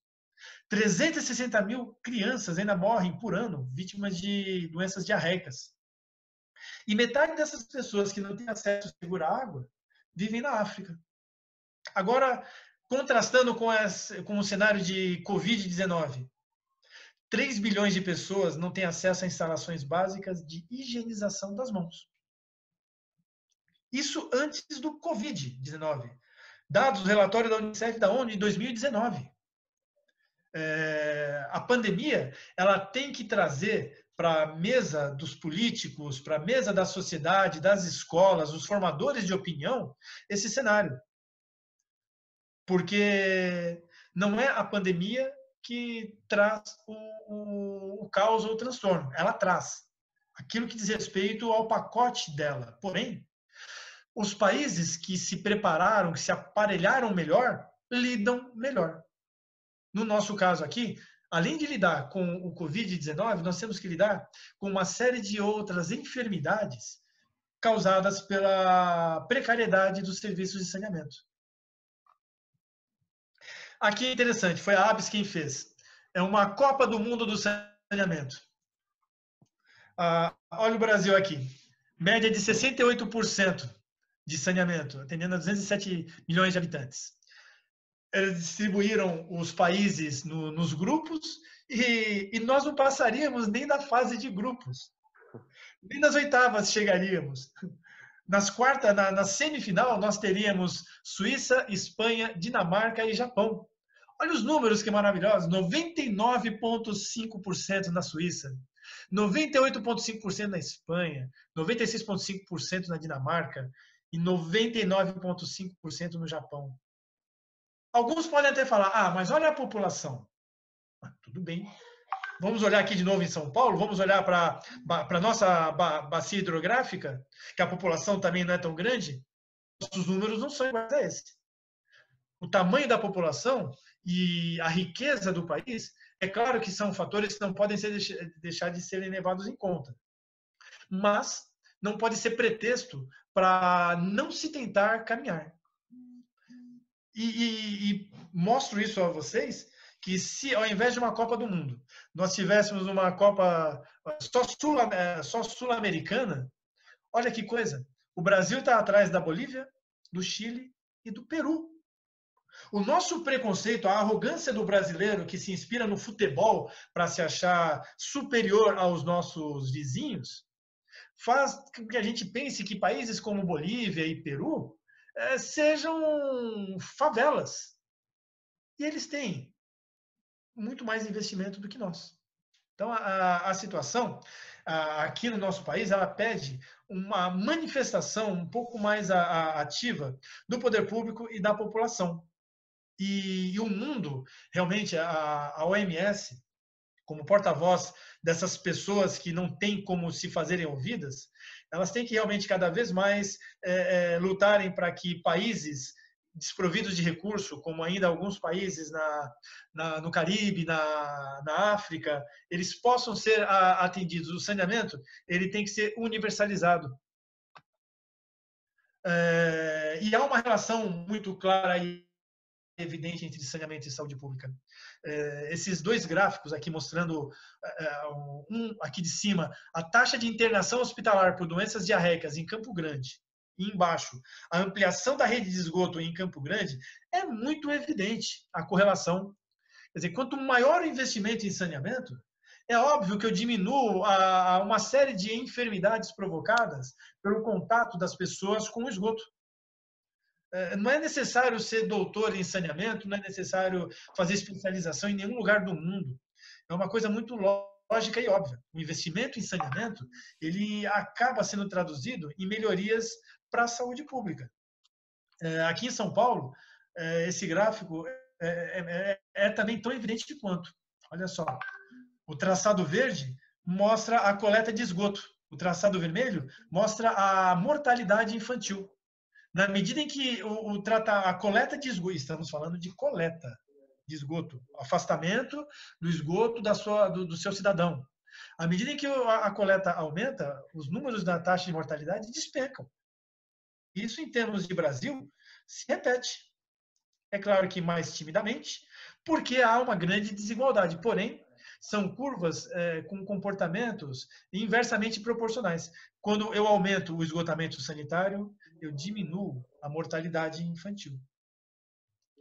E aí chegamos no, na cereja aí do, dos nossos problemas atuais.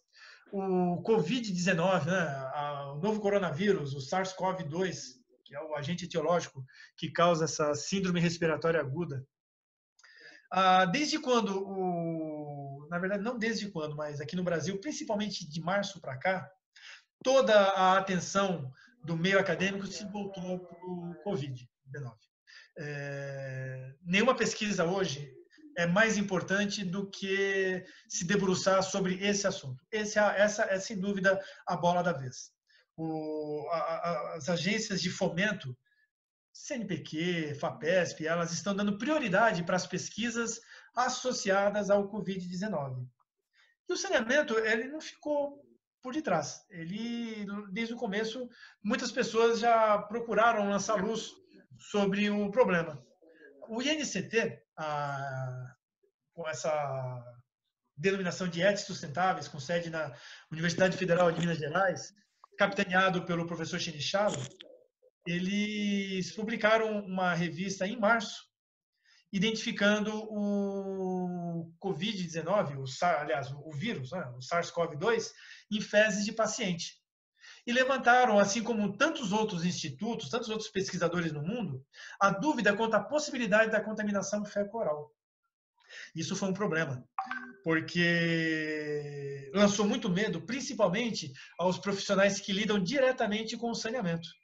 Imagina, um operador de uma estação de tratamento de esgoto podendo é, ter o risco de se contaminar pelos aerossóis que emanam do, dos tanques de tratamento, pelo recebimento de esgoto. É, isso seria um caso muito sério e, e, houve uma dúvida quanto a essa possibilidade. Que, é claro, já adiantando, ela se mostrou inócua. Não há, não há evidências é, científicas de que essa contaminação ela é possível. É, e nessa mesma linha, eles começaram a criar, o pessoal do INCT, das redes sustentáveis, estratégias de detecção da presença da doença ou infecção viral na população, mesmo assintomáticos, pesquisando o esgoto. Na Holanda, eles fizeram isso nos aeroportos. Eles começaram a analisar o esgoto dos aeroportos para tentar identificar o RNA do SARS-CoV-2 e, assim, é, auxiliar no monitoramento da, da doença e dos portadores. Em abril, a Fiocruz, juntamente, novamente, com as ETs sustentáveis do INCT, demonstraram efetivamente de que não há evidências científicas da contaminação fecal o que trouxe muita tranquilidade para uma boa parcela de trabalhadores que estavam com muito medo. E se eu esquecer os trabalhadores que possuem acesso a EPIs e a gente ir para aquela população toda que não possui a, a acesso a saneamento no Brasil, imagina se essa contaminação fecal-oral ela fosse viável. Aí sim a nossa situação seria muito mais alarmante. E mesmo assim houve todo um trabalho para se conscientizar os, o cuidado com os trabalhadores ligados às estações de tratamento. E chegou-se ao consenso de que realmente é necessário o acesso à água em quantidade suficiente principalmente para pessoas em vulnerabilidade, para que seja feita a, sua higienização. Percebam que essa conclusão ela é muito antiga. Nós já sabemos disso, de que é necessário água em qualidade e em quantidade para pessoas em vulnerabilidade, para que isso não aumente problemas de saúde pública. Não é a pandemia que trouxe isso. Lá fora, nos Estados Unidos, o CDC também mostrou que não há evidências de contágio por ingestão. Né? Os processos de os sistemas de tratamento possuem mecanismos de desinfecção, uh, equipamentos como piscinas, banheiras de hidromassagem, chafariz também. Não há evidências de que são formas de transmissão do SARS-CoV-2, do, do, vírus, do novo coronavírus. E reforçaram que não há contágio via fecal oral. É, o que há realmente é a forma de contágio consolidada pelo ar e contato com pessoa, pessoal com secreções contaminadas, saliva e catarro, por exemplo. Né? Mantendo-se a, a, linha de, de, como, de como se evitar uh, o contágio da doença sem acrescentar nada a mais. Quer dizer, as pesquisas até agora, elas não apontam uma necessidade extra vinda do saneamento. De uma forma geral, uh, algumas dúvidas e algumas pesquisas já estão sendo uh, feitas aqui. É, por exemplo, há uma parceria na Universidade Federal do ABC, com a Faculdade de Medicina do ABC e a, e a Unifesp e a, e a USP, para a detecção do SARS-CoV-2 nos esgotos e assim mapear as regiões e fornecer informações importantes para as autoridades. Esse é um projeto que já está acontecendo, né, esse mapeamento. O problema é que nós temos uma precariedade no nosso sistema de esgotamento no Brasil. Então, pode ser que nós tenhamos informações muito deficitárias. o INCT ET Sustentáveis também trabalha nesse sentido de, de mapear pelo esgoto a expansão do, do vírus. Agora, a questão é, quanto tempo ele sobrevive em ambientes inóspitos como esgoto? Isso ainda não se sabe. É, os processos de desinfecção são, de fato, todos eles aplicados, é, são eficientes é, contra o SARS-CoV-2? É, são perguntas que as próximas pesquisas trarão. Mas a maior certeza é que a universalização do saneamento é fundamental para o enfrentamento dessa pandemia e para o enfrentamento de qualquer outro problema de saúde pública. Né? Não é a, a pandemia que jogou nosso, a nossa infraestrutura numa sinuca de bico. É, as nossas práticas políticas e sociais e culturais que nos colocou nessa situação. E não só a gente, o mundo. Porque, olha só, 55% pessoa, por cento das pessoas sem esgotamento sanitário e mais de 11 milhões de brasileiros em aglomerados subnormais. Números, como eu já disse a vocês, que eu arrisco dizer, subestimados. 6% da população mora em aglomerados subnormais. Do outro lado, olhando para o mundo, 16 milhões de habitantes defecam ao ar livre na, só na América, na, na, na América Latina e no Caribe, 4,2 milhões sem esgotamento sanitário e 3 milhões sem condições básicas de higienizar na mão. Quando a gente joga tudo isso no mesmo balaio, nós temos aí um grande desafio mundial a enfrentar. Um desafio que é de todos é dos institutos de pesquisas, é do meio acadêmico, é da esfera política, é dos formadores de opinião, é, é, é nosso de levar cada vez mais essa discussão da necessidade de olharmos com mais carinho para os nossos recursos e da forma como nós queremos que o nosso país progrida. Enfim, é, temos um longo caminho a percorrer e é fundamental que a gente escolha que caminho que a gente quer. Há caminhos mais curtos e há caminhos mais longos. Né? Uma questão realmente de escolha. Agradeço aí a paciência de vocês, desculpa por ter me estendido, acho que um pouco além. E fica aí agora, passo a bola para você, o, Adriana. Eu já vou liberar aqui a minha, a minha cara. Excelente, professor. Muito bom, é, muito esclarecedor. E eu vou pedir que os nossos convidados é, façam as suas perguntas. Tenho, eu já tenho algumas aqui, é, algumas manifestações. Eu quero, antes de mais nada, agradecer a presença é, do, do senhor João Muciacito, também Edgar Mascarenhas, dois especialistas da área estiveram aqui com a gente, fizeram as suas contribuições aqui no nosso chat. É, o, o Muciacito disse da, do trabalho que vem sendo feito na, da Aquapolo, na ET ABC. É, Sim, perfeito. Acredito que o senhor conheça. Ele, ele falou aqui do tratamento que é feito lá por parte da, da Sabesp, enfim. É, Edgar complementou aqui, eu depois eu repasso com certeza para o senhor. É, e eles tiveram é, um compromisso e é, pediram desculpas, mas está aqui registrado e justificado. Obrigado aí pela presença deles. A, a Cristiane Rubim dá boa tarde a todos é, e faz, na verdade, ela ela faz uma análise, fazendo uma análise, né, do, do Brasil, é, dizendo que o Brasil está atrasado em relação à infraestrutura do saneamento é, e, e muito do que o senhor falou agora há pouco em relação à corrupção, à vontade política, é, eu, eu queria somar a, a, essa colocação da Cristiane o fato de que a gente sempre, é, quando fala é, de saneamento, enfim, a gente olha para uma segurança hídrica, para a questão da escassez da água. E, e, não sei se você tem essa percepção, é sempre é, olhado para mais para a escassez do que para o tratamento, para a segurança sanitária mesmo. É, se me permite uh, entrar no. É, é, claro que é uma opinião pessoal, tá, o Adriano? A escassez da água me afeta. Aqui na minha casa, te afeta. Afeta o grande industrial, afeta as pessoas que possuem dinheiro. O, o problema, a falta de tratamento de esgoto, eu arrisco dizer que não nos afeta vivemos num lugar onde a gente não vai pisar no esgoto e dificilmente é, é, vamos contrair alguma doença vinda do contato com o esgoto.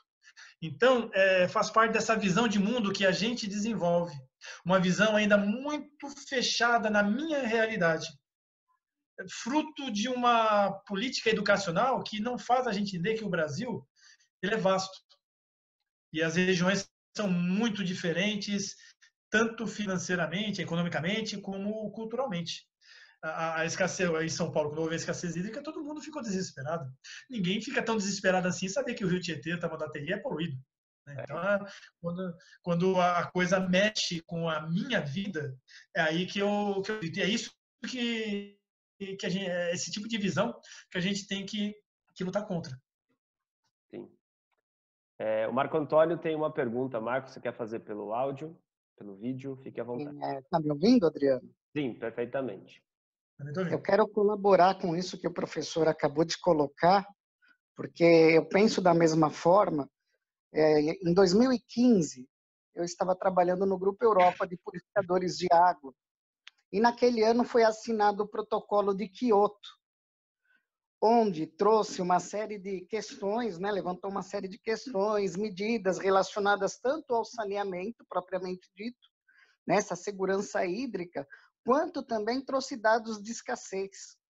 E é tão interessante o que o senhor falou, professor, que eu lembro que eu fiz uma matéria na ocasião, divulguei a matéria, trouxe para dentro da empresa, é, mandei para a imprensa, e muita gente falava assim, nossa, porque uh, o, os dados diziam o seguinte, os dados divulgados inclusive pela ONU, que iria faltar água no Brasil, não só na região Nordeste, onde a gente já sabia que tinha problema de saneamento de água, mas ia faltar água nos grandes centros, como São Paulo, isso lá em 2015. Então, uhum. já, já havia uma previsão. E o pessoal dizia, não, isso é loucura. Você acha que vai faltar água? Isso aí é balela, essas estatísticas o pessoal faz lá fora e não reflete aqui a nossa realidade. Né?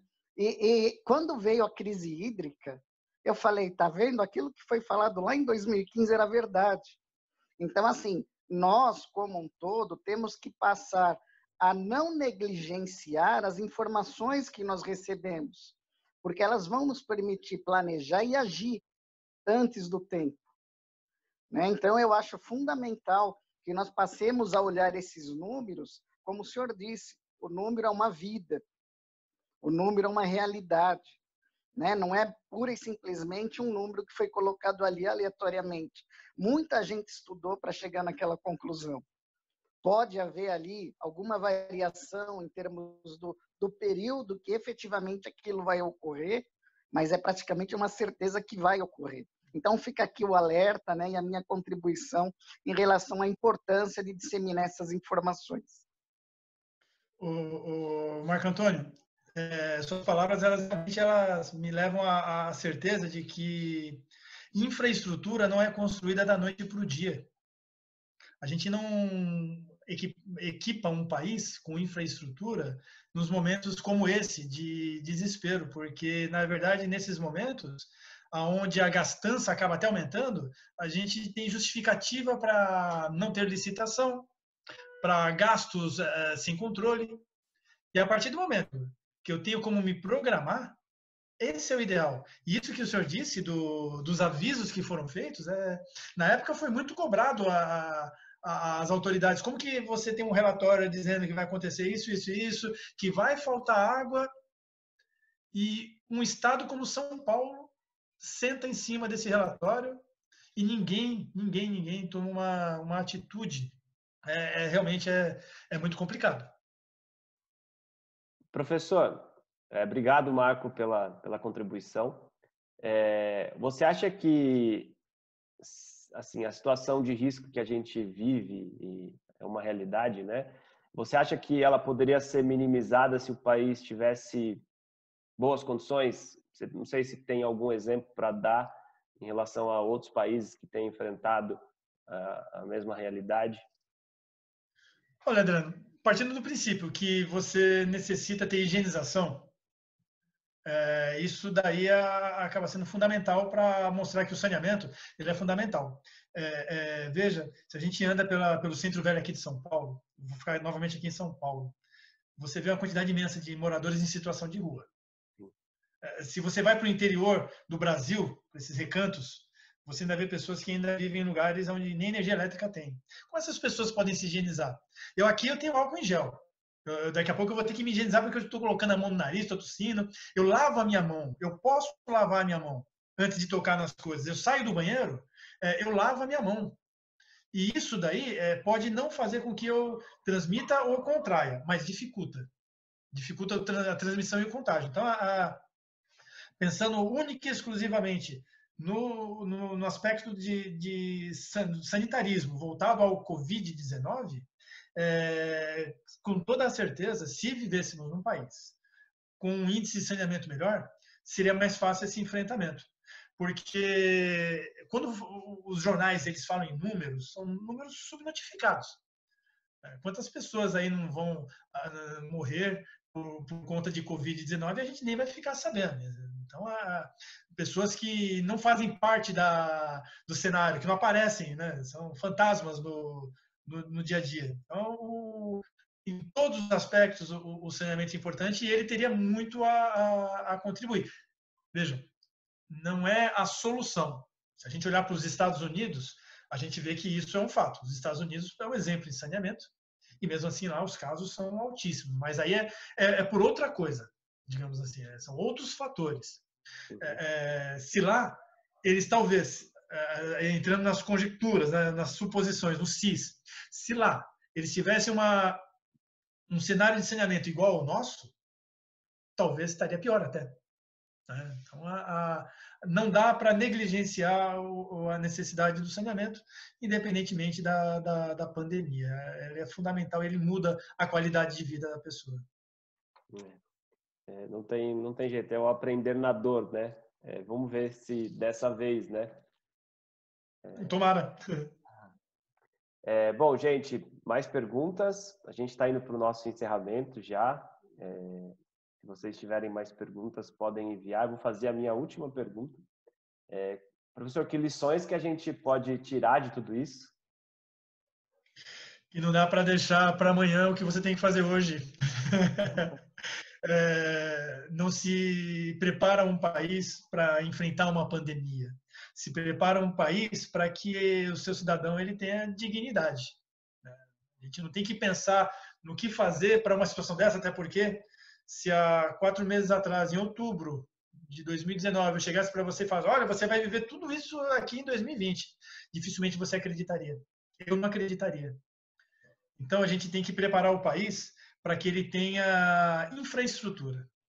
É, parar com essa ideia de que são obras fantasmas, ah, como a Cristiane Rubin colocou aqui, a questão da, da, da corrupção, da vontade política, isso tudo acaba partindo do nosso envolvimento também. É, nós somos corresponsáveis por tudo que é feito, porque, a grosso modo, elegemos quem está lá. É, é, necessário todo um, um, movimento de conscientização, educação, é, é, uma visão de mundo diferente. Talvez agora, dentro, da, dentro de casa, aqueles que podem estar dentro de casa, toda esse, essa situação nova que se criou, faça com que a gente reflita e reveja os nossos valores e, quem sabe, realmente a gente encontre um novo Brasil. É, o fato é que ele não vai ser igual ao do ano passado, a gente vai encontrar uma nova realidade. É, resta saber se a gente vai, como você disse, aprender com, com a dor, aprender com, com os erros e entender que tem coisas que não dá para deixar para depois, sabe? Não dá para deixar de investir em hospitais, não dá para deixar de investir em saneamento, não dá para deixar de investir, investir em educação e em segurança. É fundamental. O resto acaba sendo consequência, é secundário. Muito bom, professor. É, Rogéria parabéns, professor Fábio Campos, muito elucidativa a sua participação. É, Rogéria, uma das nossas parceiras, editora da revista Meio Filtrante, revista TAI, é, parceira dessa iniciativa do programa Filtração. Obrigado, Rogério, pela presença. Obrigado para ela. Eu quero convidar o nosso presidente, João Moura, presidente da Abra Filtros, é, para o nosso encerramento. Seja bem-vindo, presidente. Obrigado. Uma vez mais, boa tarde para quem chegou depois. É, Fábio. Quer dizer, então, se eu entendi, ou a gente investe literalmente em saneamento, ou a gente entra pelo cano, é isso? É isso mesmo ou não? Uma boa analogia. É.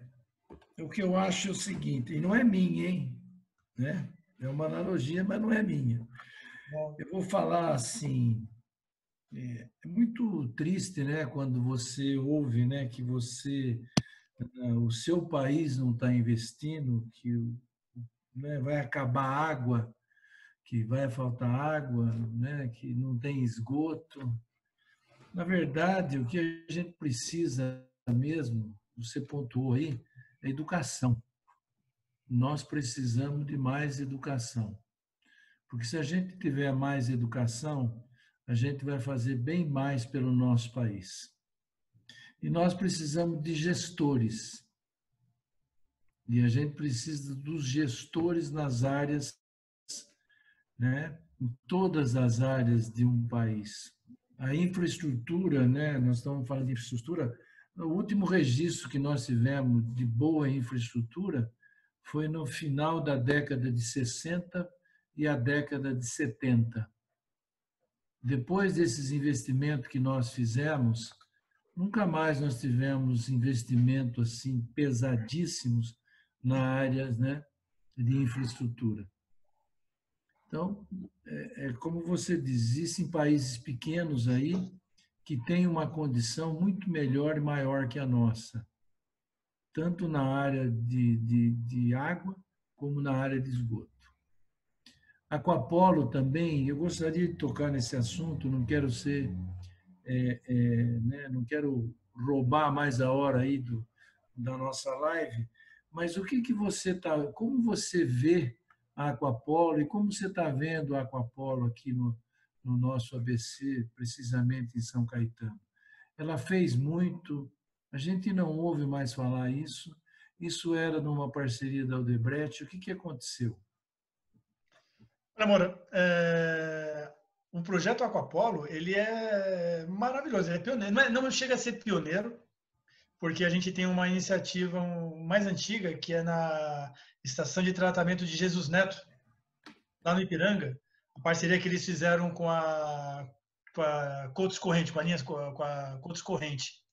Sim. Eles passaram a vender água de reuso, construíram toda uma tubulação levando da, da estação até a Cotos Corrente.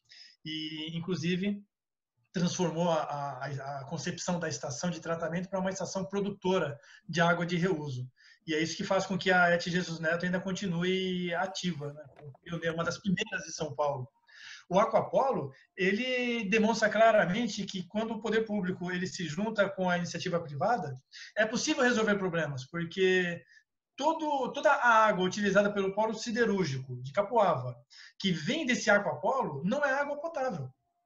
E é um volume absurdo. Eu não me lembro aqui de cabeça o volume, mas é, é, um, é um volume absurdamente alto, que antes era água potável. É, então, a, a iniciativa ela mostra que dá jeito, que é um investimento a longo prazo, que é indispensável se colocar dinheiro, aí a necessidade da, de que a, iniciativa privada esteja junto e, acima de tudo, fundamental para a gestão da água. É, é, como o professor, como o Marco Antônio comentou aí, a escassez hídrica, é, isso é uma, é uma realidade nossa. Passou agora a questão de alguns anos, sobrevivemos, os mananciais já estão voltando à normalidade, mas o que foi feito? Temos agora, estamos pegando água de um outro lugar agora aqui mas daqui a pouco vai ser comprometido, porque a quantidade de pessoas tende a aumentar. Então, esse é, é, é um projeto muito louvável e que deveria estimular outros, mas não sei porque até agora não estimulou mais nenhum, não. é, é o único que eu conheço assim de grande porte a, a existir aqui no Brasil. Bom, vamos falar desse assunto. Prometo continuar esse assunto numa outra oportunidade, viu, professor Fábio Campos? Eu quero agradecer muito a sua participação. Volte sempre a Brafiltos, você é muito bem-vindo. E nós temos aquele trabalho para fazer lá da Câmara, né? Setorial de Tratamento de Água, Esgoto, que eu tenho, né? É, muito interesse, não só eu, mas vários empresários que estão na Brafiltos têm interesse que a gente crie e desenvolva essa Câmara aí, ok? Ótimo. Muito, muito obrigado, né? Foi um prazer enorme, sempre uma aula as suas apresentações, né? Eu fiquei anotando aqui, espero poder ter acesso a esses números o Adriano deve receber essa apresentação sua para que a gente possa depois dar uma olhada novamente, voltar a estudar e fazer novas perguntas. Tá okay? ótimo. Muito obrigado a todos, obrigado aí, Adriano. Um grande abraço, espero ver vocês em nossa próxima live na próxima terça-feira. Um abraço a todos, uma boa tarde. Muito obrigado, uma boa tarde a todos também. É, obrigado, presidente. É, antes do nosso encerramento, alguns avisos. É, dizer para vocês que na semana que vem a gente tem mais dois encontros marcados.